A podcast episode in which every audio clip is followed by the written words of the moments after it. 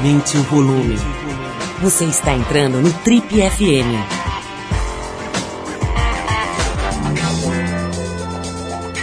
Oi, eu sou o Paulo Lima e a gente está começando mais um Trip FM, o talk show da revista Trip. São 33 anos de entrevistas, reflexão e boa música. Bom, pessoal, nosso convidado de hoje não é só o jornalista esportivo mais importante do país. Ele também é um dos profissionais da comunicação com maior sensibilidade e propriedade para analisar o esporte, a cultura e a política do Brasil. Paulistano formado em Ciências Sociais pela USP, ele começou sua trajetória no jornalismo em 1970, no departamento de documentação da editora Abril, o DEDOC, uma espécie de Google da época, Google a carvão. Ao longo da sua carreira de quase 50 anos, ele teve à frente de importantes redações, como as das revistas Placar e Playboy. Foi também, também colunista de vários jornais, como o Globo, Lance e Folha de São Paulo, para o qual escreve ainda hoje, e atuou como comentarista de praticamente todos os canais abertos da TV brasileira, e atualmente pode ser visto e ouvido no programa Linha de Passe da ESPN Brasil. Bom, como se tudo isso não bastasse, ele ainda é blogueiro do portal UOL, apresenta o programa Momento do Esporte na rádio CBN e ainda encontra tempo para escrever livros, como o excelente Confesso que Perdi, Memórias, lançado no ano passado, em outubro, pela editora Companhia das Letras.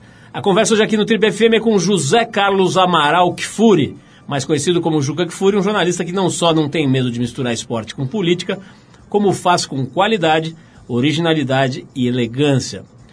Talento muito forte, muito importante, muito especial, que o fez, entre muitas outras coisas, ser peça fundamental no combate à corrupção no esporte brasileiro. Juca, antes de qualquer coisa, muito obrigado pela tua presença aqui. Eu sei que a sua agenda é concorrida. Nossa última conversa, pasmem os nossos ouvintes, foi em 2005. É um enorme prazer te receber novamente. Seja bem-vindo às nossas amplas instalações. As instalações são deliciosas estar com você, Paulo, é muito bom. Uh, e, de fato, eu, um, precisava conhecer as amplas instalações. Por incrível que pareça, não conhecia. Dois, você disse que a nossa última conversa foi em 2005.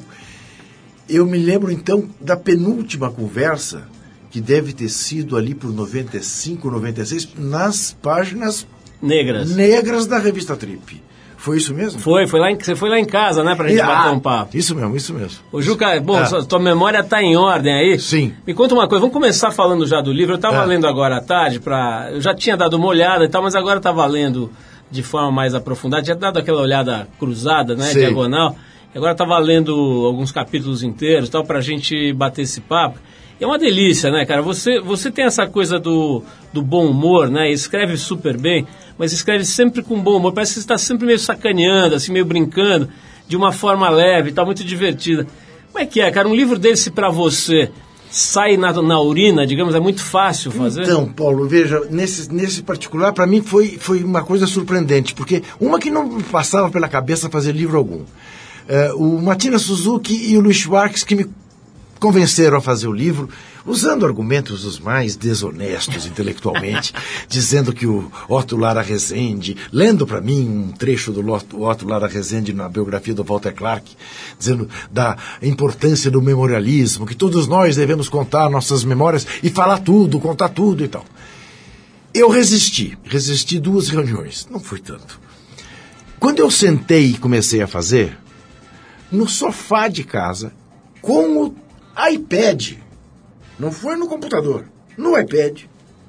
E comecei a fazer o que eu imaginava ser o esqueleto de um livro. E aí, você usou o termo, eu vomitei um livro, eu jorrei um livro. É, tanto que a nossa a reunião que nós decidimos que eu faria o livro foi no final de março, para que eu entregasse o livro no final de outubro e o livro viesse a ser lançado em fevereiro desse ano. Eu entreguei o livro em junho, três meses depois. Em outubro o livro foi lançado, tá?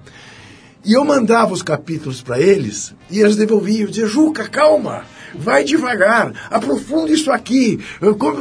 Mas foi um negócio assim. Tal, agora, eu acabei entregando tão rapidamente que hoje, quando eu pego o livro, não gosto de pegar o livro.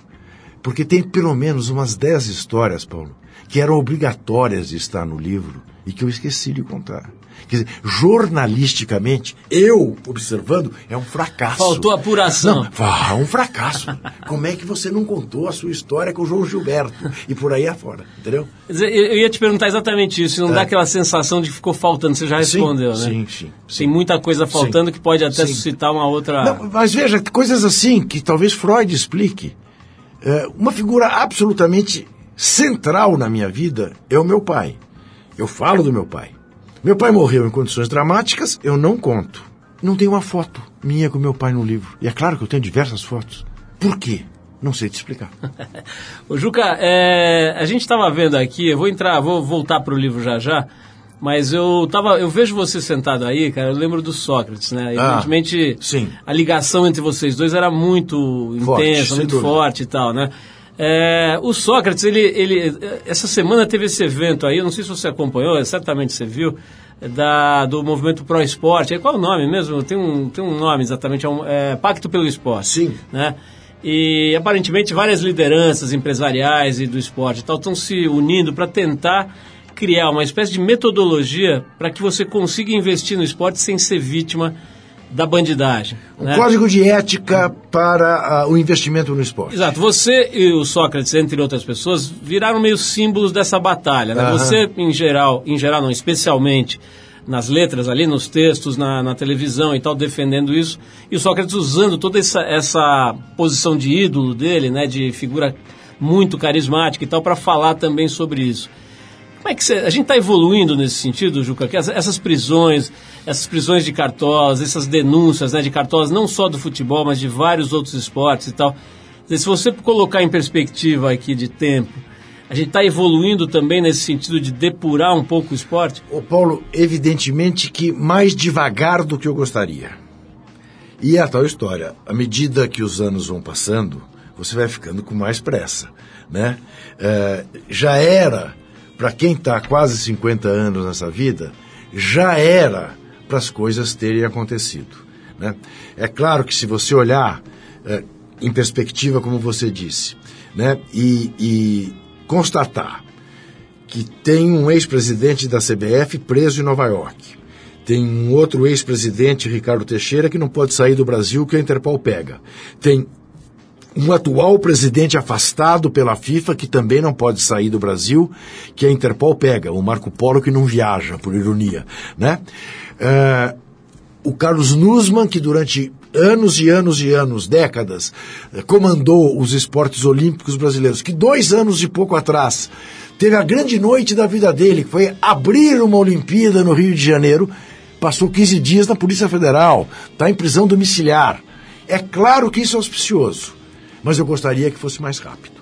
Agora, a tal história também é um reflexo do Brasil, né, Paulo? Você não há de querer que o futebol, que o esporte é, sejam diferentes do que é o Brasil. É a outra face da mesma moeda. Daí a bobagem daqueles que dizem que esporte e política não se misturam, porque são, são absolutamente uh, irmãos siameses. Vamos falar disso, Juca. Eu quero até que você comente essa afirmação aí do Thiago Leifert, recente, né, é, foi sobre uma isso. infelicidade dele brutal. Vamos tocar uma música aqui, Tá, a gente já volta para tá. falar disso, tá? A gente vai agora com a faixa Alibaba, em homenagem a todos os seus desafetos aí no mundo do esporte.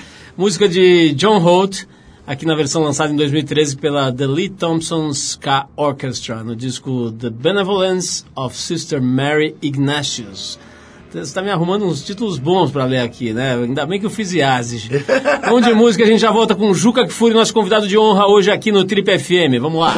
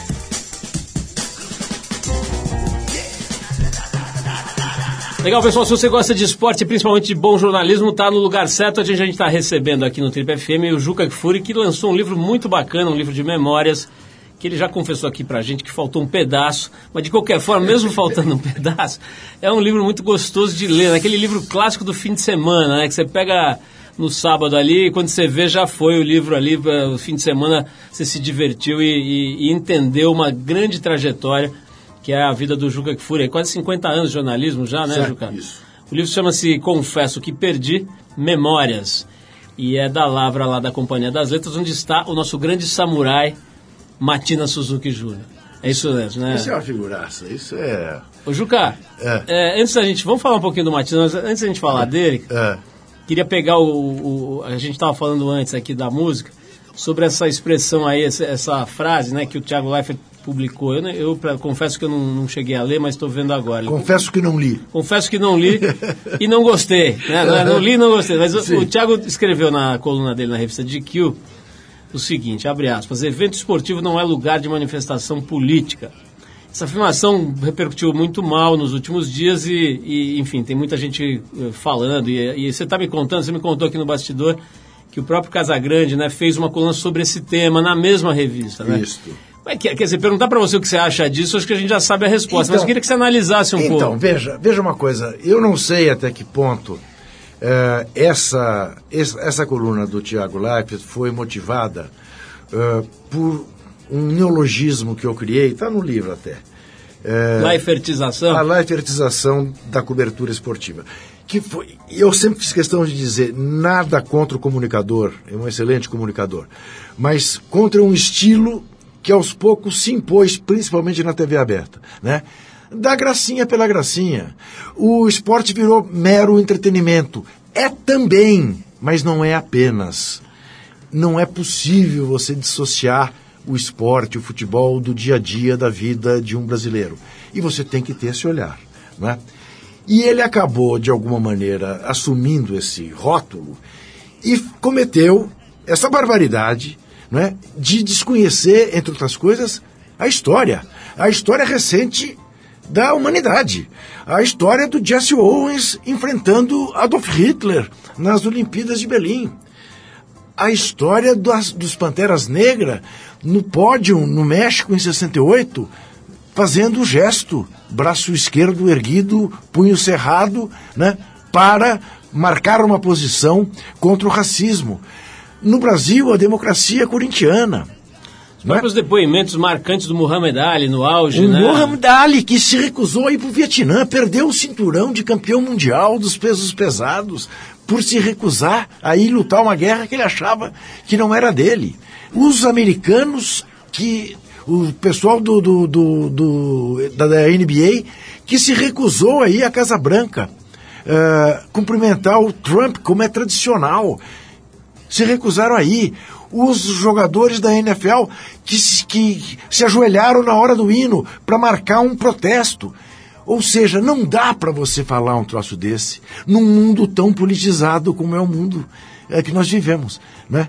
Então, eh, que ele dissesse que ele preferia que o esporte fosse apenas uma coisa pura, eh, fizesse uma declaração, digamos, idealista, vai.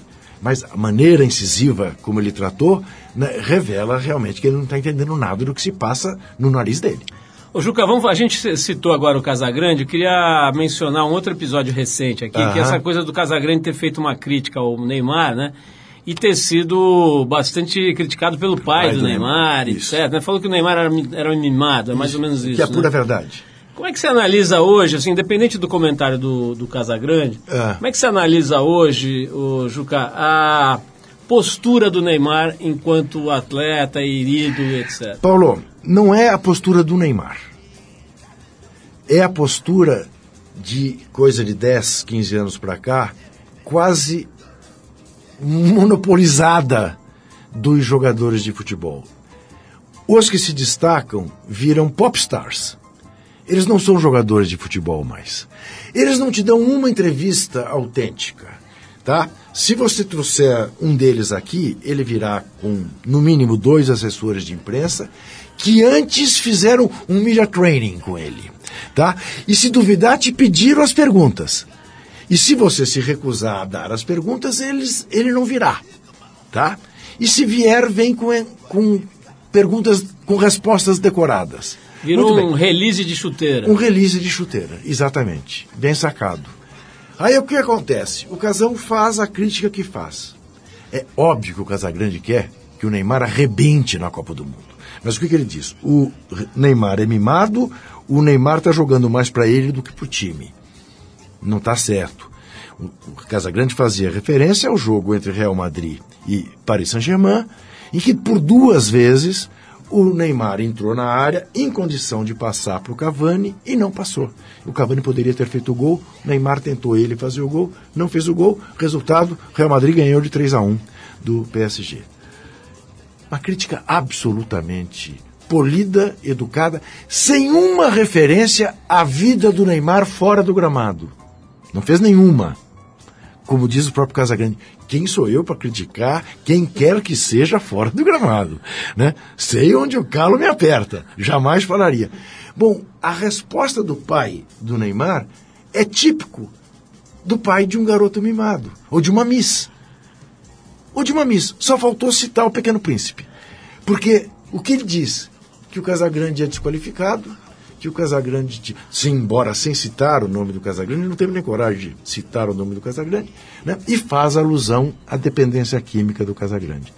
O Paulo, se alguém que merece ser aplaudido pela sua luta pessoal contra a dependência química, que felizmente ele está vencendo, e pela luta social que hoje ele desenvolve, percorrendo o Brasil pro bono, fazendo palestras sobre dependência química, com uma visão aberta da questão, sem nenhum preconceito, sem cagar regra, é o Casagrande. E o pai do Neymar comete contra ele esse crime. E, em última análise, acusa alguém de ter uma doença. É como se ele dissesse. E o canceroso do Casagrande. O tuberculoso do Casagrande. Porque é uma doença. Né? O pai do Neymar não sabe que dependência química é uma doença. Juca, eh, já que a gente co- falou, você falou agora da, da questão da dependência química, né? Eu e você, a gente viveu intensamente aí os anos 80 nas redações, né? E a coisa da droga não é que estava presente na- nas redações ou no futebol, estava presente em todo lugar. Vamos falar um pouquinho disso, Eh, mas eu vou fazer mais uma pausa para a música Tá. aqui. Agora a gente separou aqui para ouvir o encontro de dois grandes nomes da música nacional, que são o Arnaldo Antunes e o Erasmo Carlos. Opa. A faixa é Sou uma Criança e Não Entendo Nada, música lançada em 2011, naquele disco excelente chamado Ao Vivo Lá em Casa. Vamos então ouvir esse som e daqui a pouco a gente volta para falar com o Juca Kfouri sobre cocaína, redações e muito mais. Vamos lá.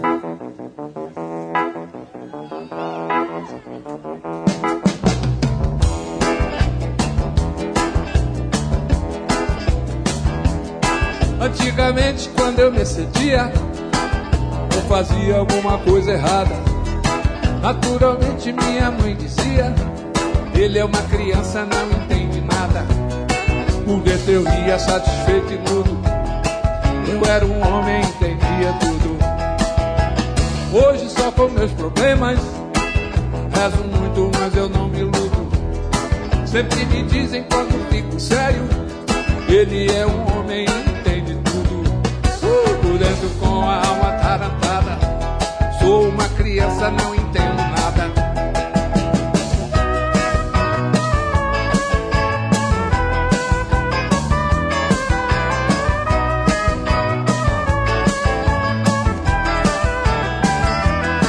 Antigamente, quando eu me excedia ou fazia alguma coisa errada, naturalmente minha mãe dizia: Ele é uma criança, não entende nada.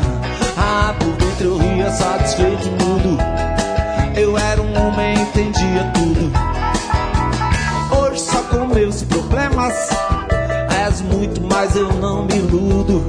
Sempre me dizem quando fico sério. Ele é um homem entende tudo. Mas por dentro com a alma tarantada. Sou uma criança, não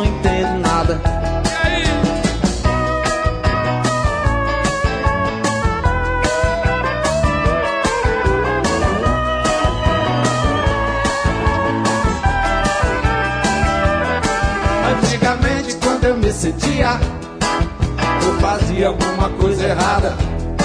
Naturalmente minha mãe dizia: Ele é uma criança, não entende nada. Por dentro eu ria satisfeito e mudo. Eu era um homem, entendia tudo. Hoje só com meus problemas, mas muito mais eu não me iludo. Sempre me dizem quando fico sério,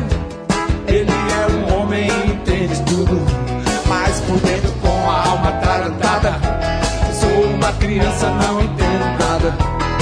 Por dentro com a alma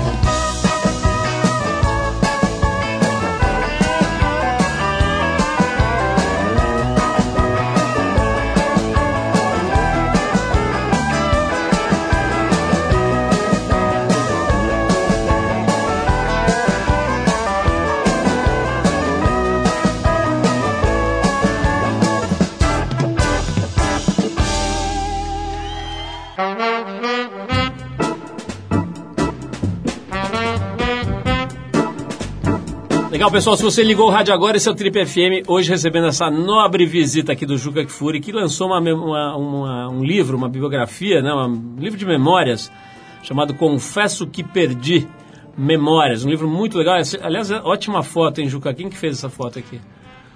Ah, não me, não me ponha em má situação. Eu não lembro nem meu nome às vezes. É um ótimo fotógrafo. é. Daqui a pouco a gente vê aqui. Isso, tá na capa. A gente resgata aqui. Muito bom fotógrafo. Excelente foto mesmo. E, e o livro é mais legal ainda, né? Uma, uma coisa muito bem escrita, muito bem humorada e muito divertida de uma trajetória de quase 50 anos aí de, de crônica esportiva, de jornalismo, de muita coisa legal, né, Juca? É, mas vamos falar um pouquinho daquele assunto que eu puxei aqui Tá. a partir da questão da dependência química do Casagrande que a gente mencionou. Essa história da droga, cara, a gente pegou aí os anos 80, né? Que era uma época que não sabia direito o que, que era a cocaína, que, que tipo de consequência ela tinha. E era uma droga que dominou, né? Dominou o, o Brasil, acho que o mundo inteiro, né? Agora a gente vê o Narcos ali, assiste aquelas séries e vê como é que a coisa... é, como, como a coisa chegou a ser uma máquina mundial, né? De distribuição e tal. E a gente aqui, né? Foi vítima disso, acho que você certamente tem, eu tenho vários amigos que morreram né, em consequência do uso da cocaína e da dependência química e tal, e outros que estão aí até hoje enfrentando problemas, como é o caso do Casagrande, né? Como é que foi na tua vida, cara? Você viu muito isso, você usou, você, você teve dentro dessa, desse tipo de problema, como é que isso passou Já te contei, já te contei isso no, num- numa entrevista para a Trip nas páginas negras no meados dos anos 90. Eu duas vezes na minha vida eu fumei maconha. A primeira eu adorei. Fiquei numa euforia, mas achei um mal barato. E quis voltar, exatamente por causa da euforia da primeira vez. Só que eu estava num momento deprimido pessoalmente, porque eu tinha perdido, sob tortura, na Operação Bandeirante, no DOI-COD, o, o ídolo da minha juventude. Casado com uma prima minha, Norberto Nering. Entrei numa profunda depressão. Fiquei umas duas, três horas mal, mal. E prometi para mim mesmo nunca mais. Ali eu tive claro, Paulo, que a minha cabeça era louca o suficiente para eu não botar aditivo nela. Melhor não mexer. É melhor não mexer, que você pode não saber controlar o resultado. Né? Cocaína, nunca cheguei perto, mas vi. Vi. Principalmente numa fase em que eu convivia muito com os artistas, os atores da TV Globo. Vi muito. Vi situações desesperadoras. Vi gente dizendo que ia abrir a janela e pular de quarto de hotel com uma bandeja de cocaína na frente. Eu tenho certeza absoluta que a maneira como os estados têm tratado a questão das drogas está inteiramente equivocada. Inteira, tanto está equivocado que estamos aí neste momento sob intervenção militar no Rio de Janeiro. Não é isso? Por causa do tráfico de drogas no morro. Quando você sabe, e eu sei, o problema do tráfico de drogas não está no morro, está na, vi, na Vieira Solto, está na Avenida Atlântica. É lá que está o problema, não é no morro. Juca, a gente falou das redações, né? Tá tendo uma mudança drástica, brutal, né? Assim, placas tectônicas Sem virando do dúvida, avesso. sem dúvida. No nosso, digamos, na nossa área de atuação, né? Na comunicação como um todo e em especial na comunicação impressa, né? Nos veículos impressos, nas revistas, nos jornais. Eu queria ouvir um pouco a tua análise. Né? Você que é um cara que tem quase 50 anos aí olhando para os fenômenos. Tem foto sua aqui abraçadinho com o Vitor Tivita, com, enfim, mostrando aqui o tempo de janela, né? Qual que é a tua análise, cara? Você acha que o jornalismo se transforma em outra coisa? O bom jornalismo ele, ele vai se tornar mais relevante, menos relevante? Mais. Como é que você está vendo? Então, estamos acompanhando aí agora, felizmente, eu acho que tardou, a batalha com o Facebook, né? Eh, o entendimento de que o Facebook estava gigolando, né? Bons, bons veículos de imprensa com a sensação desses veículos de que era bom para eles, enquanto o Facebook ia sugando toda a publicidade que até então era desses veículos.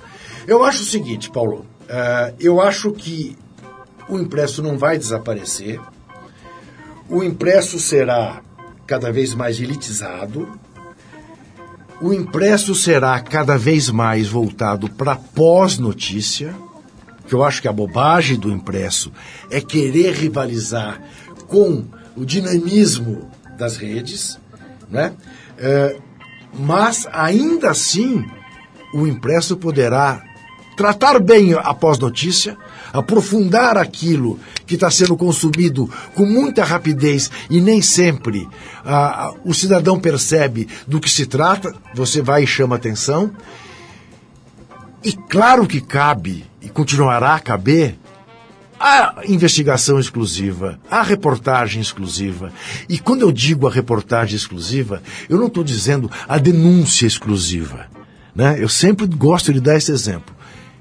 Eh, A, descoberta eh, da Playboy de quem foi o Carlos Zéfiro. Né? Jornalismo investigativo a pleno vapor a favor do bem. Não era para denunciar ninguém. Era para revelar ao Brasil um cara que merecia ser eh, homenageado. E sempre gosto de lembrar de um exemplo dado pelo jornal Eu País, na Espanha, no- quando começou essa coisa da mudança das plataformas, que morreu um Papa, não me lembro qual, todos os jornais do mundo saíram, e o Papa morreu 4 horas da tarde. E todos os jornais do mundo davam como manchete no dia seguinte, morreu o Papa, e Papa é, e pa, e Papa é morto. Não o, é o país deu, para onde vai a Igreja Católica? É claro que lá tinha o obituário do Papa, tinha- mas a manchete do Eu País era qual é, agora qual é a tendência? O que vai acontecer para escolher o novo Papa? Quais são as alas? Eu acho que é isso. Você dá na segunda-feira. O Corinthians ganhou do Palmeiras ontem por 2 a 0 ah, aquela, aquele quadro de humor. Ah, Pedro Bossa, contaram para você, né? Lembra disso- dessa história? O, o Alexandre não lembra, né? É, não é do tempo dele, é do nosso. Só contaram para você, Pedro Bó, né? Agora, ah, derrota do Palmeiras pode derrubar o técnico? A vitória do Corinthians renova o contrato de Balbuena? Opa, essa aqui eu quero ver. Juca, vamos fazer mais uma pausa para ouvir Vamos. música. Na volta eu quero falar com você sobre um aspecto, sei lá, subindo a lente um pouco, né? A gente tem visto hoje uma geração bem nova, as crianças aí, elas estão já desde muito cedo sendo submetidas a essa informação rápida e muito sedutora, né? Dos iPads, das telas, dos- das imagens não estáticas e tal. E há quem diga que esses caras não se tornarão leitores. né? Vamos falar um pouco sobre isso. E também se é verdade que você botou o Pelé no porta-mala do seu carro uma vez. Não foi bem no Vamos- porta-mala. Vamos, Quase. vamos saber disso aqui. Pensamos nisso. Já já com o Juca Kfouri, nosso convidado de hoje, mas agora a gente vai fazer essa, mais essa pausa musical aqui. Vamos ouvir os californianos do Drug Cabin, é a faixa Still Dead, que é do álbum Wiggle Room, lançado em 2015. Depois da Drug Cabin, a gente volta para saber se o Juca Kfouri botou o Pelé na mala ou não.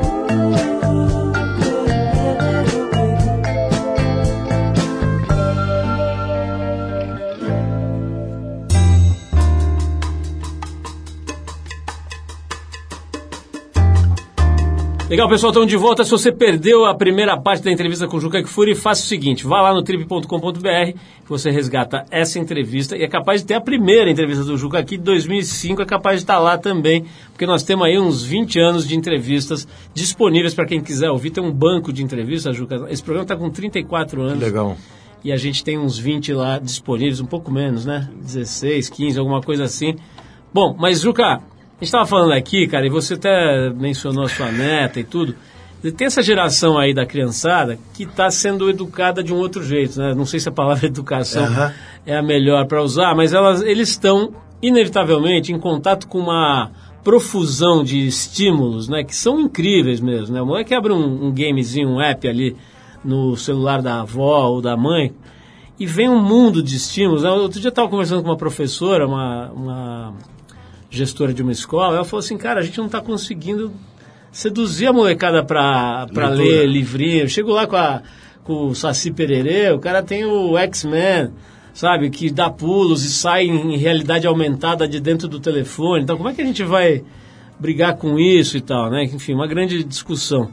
Mas uma das, das, das correntes aí de analistas dizem que a gente não vai ter mais leitores, né? Que essas pessoas no futuro elas dificilmente serão seduzidas pelos livros, pelos textos longos, elas vão ser consumidoras de, de cultura e de informação de uma outra forma. Você pensa nisso? Eu sou um otimista, Paulo. Eu acho que quando amadurecerem, vão se dar conta, opa, está faltando uma coisa na minha vida. E a verdade é que a gente tem visto o mercado livreiro, se não está uma maravilha, também não está em crise. Né? Ano passado vendeu-se no Brasil 6% a mais de livros do que no ano retrasado. Né? Algumas coisas não têm não tem pegado, é curioso você observar isso. Né? O e-book, que seria uma coisa eh, um desenvolvimento natural, no Brasil, até agora não pegou. Eu acho que essa criançada, isso, esse fenômeno é exatamente assim como você diz. Essa criançada nasceu com chip, né? Eu sei lá o que, que é. Eu, com muita frequência, pego meu, meus apetrechos e dou para minha neta para ela atualizar para mim, para ela fazer coisas que eu não sou capaz de fazer. Ela vai e faz em 30 segundos e diz que eu sou burrão. Vovô, você é burrão para essas coisas. É essa, esse é o termo que ela usa. Mas a sociedade mudou mesmo, mudou tanto. Eu adoro contar isso. Que as avós hoje em dia têm amantes. Pense nisso. Pense na figura da vovó. A vovó agora, ela trabalha, ela gosta de sair à noite e ela tem namorado. E manda nudes. Isso, a vovó! A vovó! Entendeu? Então é isso. É, as coisas evoluíram. Mas eu acho que aquilo que é essencial não pode se perder, não vai se perder. Juca, vamos voltar um pouco para o livro. Queria que É, você contasse um esse- pouco do, do- de, de Do passagens Pelé- aqui. Do. Pelé no porta-mala? Antes do porta-mala, É, é. conta a tua briga com o Pelé. Vocês romperam, né? Vocês ficaram... Andamos um bom tempo rompidos. dizer- É, por uma razão muito simples. É, ele tinha me pedido para fazer a biografia autorizada dele. Claro que eu topei. E era, de certa maneira, a minha independência financeira, porque uma das editoras para, as, para, para as quais ele havia vendido esses direitos era da China. Você imagina o que é uma edição do Pelé na China. É, mas aí ele foi, fez um acordo com o Ricardo Teixeira, com o João Avelange. tal. Ele avisou, porque ele é muito leal, ele me avisou que ia fazer. Eu pedi encarecidamente que ele não fizesse. Os caras estavam de joelhos, objeto de uma CPI terrível. Os caras estavam asfixiados e ele deu a mão para os caras. Ele foi ludibriado pelos caras. E eu disse a ele: não faça isso, que vai ser ruim. E ele me respondeu: palavra de rei não volta atrás. Eu já disse que vou, vou. E foi. Fez lá em Brasília. Foi chamado Pacto da Bola, em 2001 ou 2002. Saiu dessa reunião, me ligou. Ele me chamava de Gurumor. O Gurumon, entende? Estão muito puto comigo? Eu falei, rei, só lhe pergunto uma coisa. Como é que você quer que eu escreva o capítulo cujo título eu já tenho? O dia em que Edson traiu Pelé. Ele, Ô não é porque a gente diverge. Não, é uma questão de divergência. Eu não posso escrever esse capítulo sem ter esse tom. Ou então não tem capítulo. Então não tem capítulo. Se você não tem capítulo, não tem livro, né? Não vou fazer o livro. Não, você não vai fazer isso. E eu tive uma conversa com ele nesse dia de uns 40 minutos. O, Paulo, te confesso que a partir do trigésimo minuto, eu andando para lá e para cá no escritório, eu, ouvindo ele, eu falava para mim mesmo: Ô, cretino, quem que você pensa que é para falar assim como o Pelé? O Bill Clinton, eu vi ele negar três vezes pro Bill Clinton uma visita à Casa Branca. Porque dizia ele que o Bill Clinton que estava interessado em conhecer, que presidentes dos Estados Unidos ele já tinha conhecido meia dúzia, mais um, menos um, tanto fazia, né? E você está falando assim com ele. Bom, isso nós nunca mais nos falamos. Passados uns dois anos, ele me mandou um bilhete que eu tenho guardado. Acho que está no Tá livro. aqui, sim. É. É, Juca, irmãos não brigam e tal, não sei o quê. Aí, quando a gente se reencontrou, se abraça, se beija, mas a relação ficou, ficou, ficou realmente distante. E essa história do porta-mala Então, aí? aí o Fernando Henrique me convidou para ser secretário de esportes assim que se elegeu. E eu disse pra ele que não iria, que eu era jornalista, ia morrer jornalista. Ele falou, mas você é engraçado, você está nessa vida brigando com esses caras, apanhando esses caras a vida inteira, te dou uma bazuca e você não quer. Eu falei assim, não, não adianta, presidente, vão passar por cima de mim, como passaram por cima do Zico. Não adianta. Ele falou, bom, mas de quem que eles não vão passar por cima? Eu falei, ah, tem uma figura do esporte brasileiro que eles não passaram por cima, é o Pelé. Eu falei, você está maluco? Ele aceita? Eu falei, vocês tem que convidar. Falei, mas eu não conheço Pelé. Falei, mas eu conheço. Aí eu fiz a triangulação. Então marcamos um encontro do, do Fernando Henrique com o Pelé na minha casa. Só que era uma coisa secreta, sigilosa. Como é que você anda com o Pelé sigilosamente? Falei, vamos pôr ele dentro do porta-mala do carro.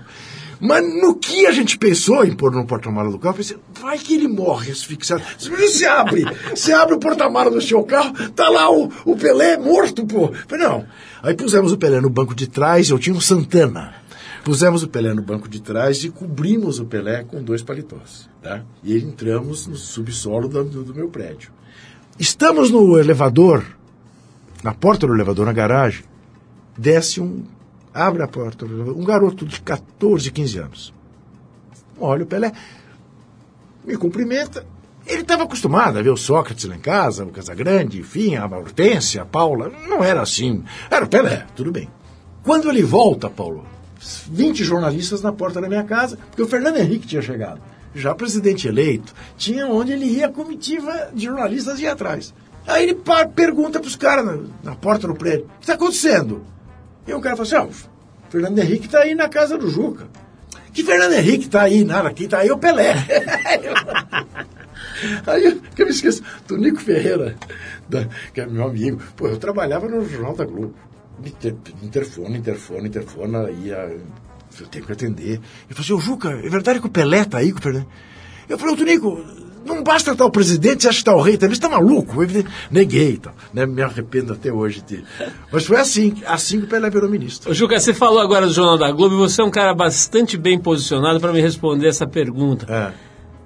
Por que, que você acha que o. Quer dizer, na verdade não é uma pergunta, é uma análise que eu queria ouvir É. de você, cara. O- o- a situação do William Vac, né? A, a demissão do William Vac, a situação toda em que ele se envolveu, a- aquele, aquele é, é, cameraman, ou, ou coisa que o Vale que, que colocou na rede Sim. aquela gravação tal. Eu queria que você fizesse uma análise dessa situação. Bom, eu acho que aí tem duas coisas que são absolutamente indiscutíveis.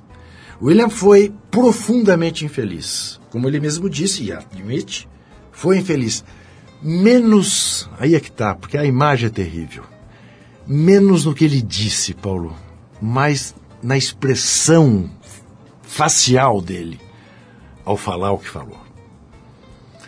Ah, ah, porque brincar, é isso, ele tem toda a razão. A gente faz mil brincadeiras politicamente incorretas por dia. Sempre digo isso. Né? O cara, te, o cara te, te grampear o telefone por uma tarde, Paulo, você está arrasado pro resto da sua vida. Porque você vai fazer mil brincadeiras que não devia no telefone, você vai falar 200 bobagens e, te destrói com as bobagens que você falou. Mas ali foi mais do que a frase, foi a expressão. Depois foi aquilo que ele observa, muito bem observado, a incapacidade dos grandes veículos de tratarem as redes antissociais, de se escravizarem com a opinião das redes antissociais. Você podia resolver aquilo de uma maneira transparente, no próprio Jornal da Globo. Resolver aquilo. E não resolveu. Quer dizer, porque a resolução é uma não resolução. Né? A saída dele da TV Globo. Né? É um grande jornalista que a TV Globo perdeu. Juca, ainda no- na questão do jornalismo, outra pergunta para a qual você É. está plenamente capacitado a, a responder. Dá para ganhar dinheiro com jornalismo de verdade ou você fica sempre numa certa pindaíba? Paulo, eu não posso me queixar. Tá? Seria, seria demagógico eu me queixar. Eu tenho um padrão de vida muito melhor do que eu imaginava que teria quando eu comecei. Ah, eu brinco sempre. Se não for por virtude, faça como eu, por oportunismo, que eu se dei bem, né? Agora, eu tenho, eu vou trabalhar até o último dia da minha vida. Eu não posso passar um ano desempregado, por exemplo. Não posso. Não aguento. Tá? Então, rico eu não vou ficar. Mas eu tenho um carro bom, eu moro num bom apartamento, eu vou para a Europa ah, quando eu quero, eu viajo quando eu quero, né? Mas eh, rico não vou ficar. Juca, agora a última pergunta que é uma questão assim de, de jornalismo investigativo importante. Você foi jogador de bola ao cesto ou não foi? Mas eh, se você me dissesse que essa seria a sua última pergunta, tá vendo? Eu devia fazer que nem jogador de futebol hoje em dia, pedir as perguntas por escrito, Alexandre. Porque eu traria a minha carteirinha de federado na Federação Paulista como jogador do Clube Atlético Paulistano. Eu joguei de 64 a 69. Joguei dois anos de infantil, dois anos de juvenil e um ano no time principal do Paulistano. Não cheguei a fazer um ano no time principal, é verdade. Joguei até o dia em que o Corinthians foi jogar no ginásio do Jardim América. No Corinthians jogavam Vlamir, Amauri, René, Rosa Branca, Ubiratã, Peninha, Mas você não tem a Edivar. idade desses caras? Você, era- Eu, eu, eu tava chegando com 18, você era- 19 você anos. Era muito mais novo Sim, que ele. muito mais novo que eles, mas eles já eram todos campeões do mundo. Sim. Né? Estou falando para você 68, tá? Eles tinham sido campeões do mundo em 59 e 62. 62, 63, 59 e 63. Eh, o jogo foi 135 a 60 pro Corinthians, tá? No banho, nos boxes do vestiário do Paulistano, do ginásio Jardim América. Assinados por Paulo Mendes da Rocha. Exatamente. Eu olhando para. Você lembra do espelho? Tinha uns espelhos enormes. Sim. Eu olhando para aquele espelho esfumaçado por causa da água quente, eu falei assim. O esporte que eles fazem não é o esporte Não que eu mesmo. faço. Eu vou parar porque no- aqui eu não tenho, não tenho muito futuro. Entendeu? Mas eu joguei, joguei, joguei bem, joguei, razoavelmente bem. Juca, genial. Olha, quero recomendar para todo mundo que Obrigado. ainda, não, que ainda não viu, que vá lá. Vamos ver o nome do fotógrafo aqui. Vamos Pô, ver, peraí, vamos cara. ver, é Tá- o mínimo. Porque assim, enquanto você acha, me permite criticar o J.R. Duran, que foi lá em casa me fotografar para a revista dele, me fotografou, parece que eu sou Matusalém, que eu tenho 30 anos mais do que eu tenho. Entendeu? Eu acho que tá mesmo no começo ali, no Paulo. Foto de capa Renato Parado. Renato Parada, exatamente. Muito melhor que J.R. Duran. Para- Dá um banho J.R. Duran. Parabéns ao Renato Parado também pela foto, ao Matina Suzuki que fez aí, a, que convenceu o Juca a fazer esse maravilhoso livro, um livro muito E gostoso. o Acho que melhor editor, jeito- o editor foi o Ricardo Tepperman.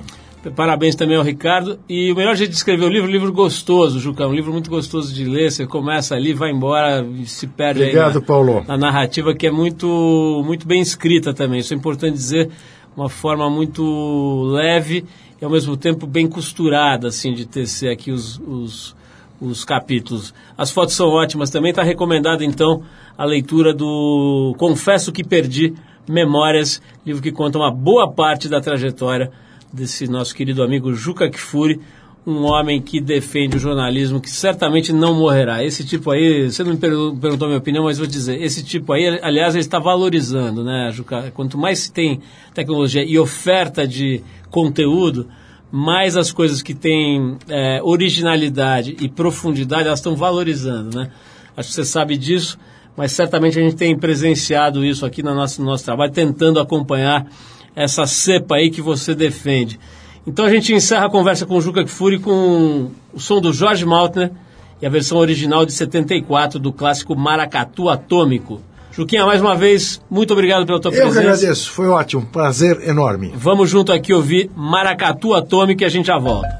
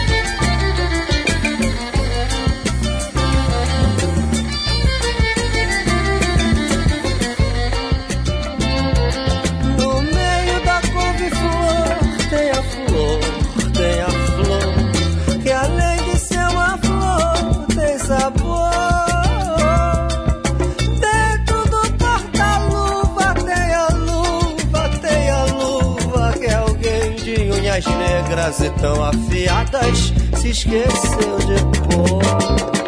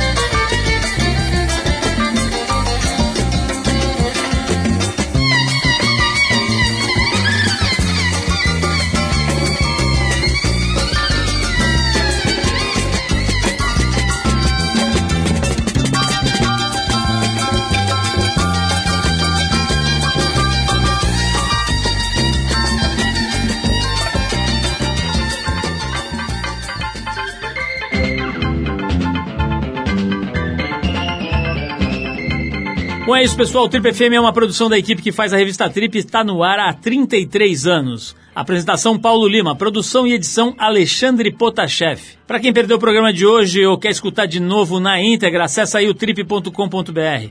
Lá você vai encontrar um arquivo com centenas de entrevistas feitas por aqui nos últimos 15 anos. Você pode baixar essas entrevistas para escutar a hora que quiser e onde quiser. Quer falar com a gente? Quer mandar um recado, sugerir uma música ou sugerir um entrevistado? Escreve para o radio@trip.com.br. E para ficar ligado e mais perto do nosso trabalho, procura a gente no Facebook Revista Trip. Na semana que vem a gente volta nesse mesmo horário com mais um Trip FM. Um abração e até a próxima.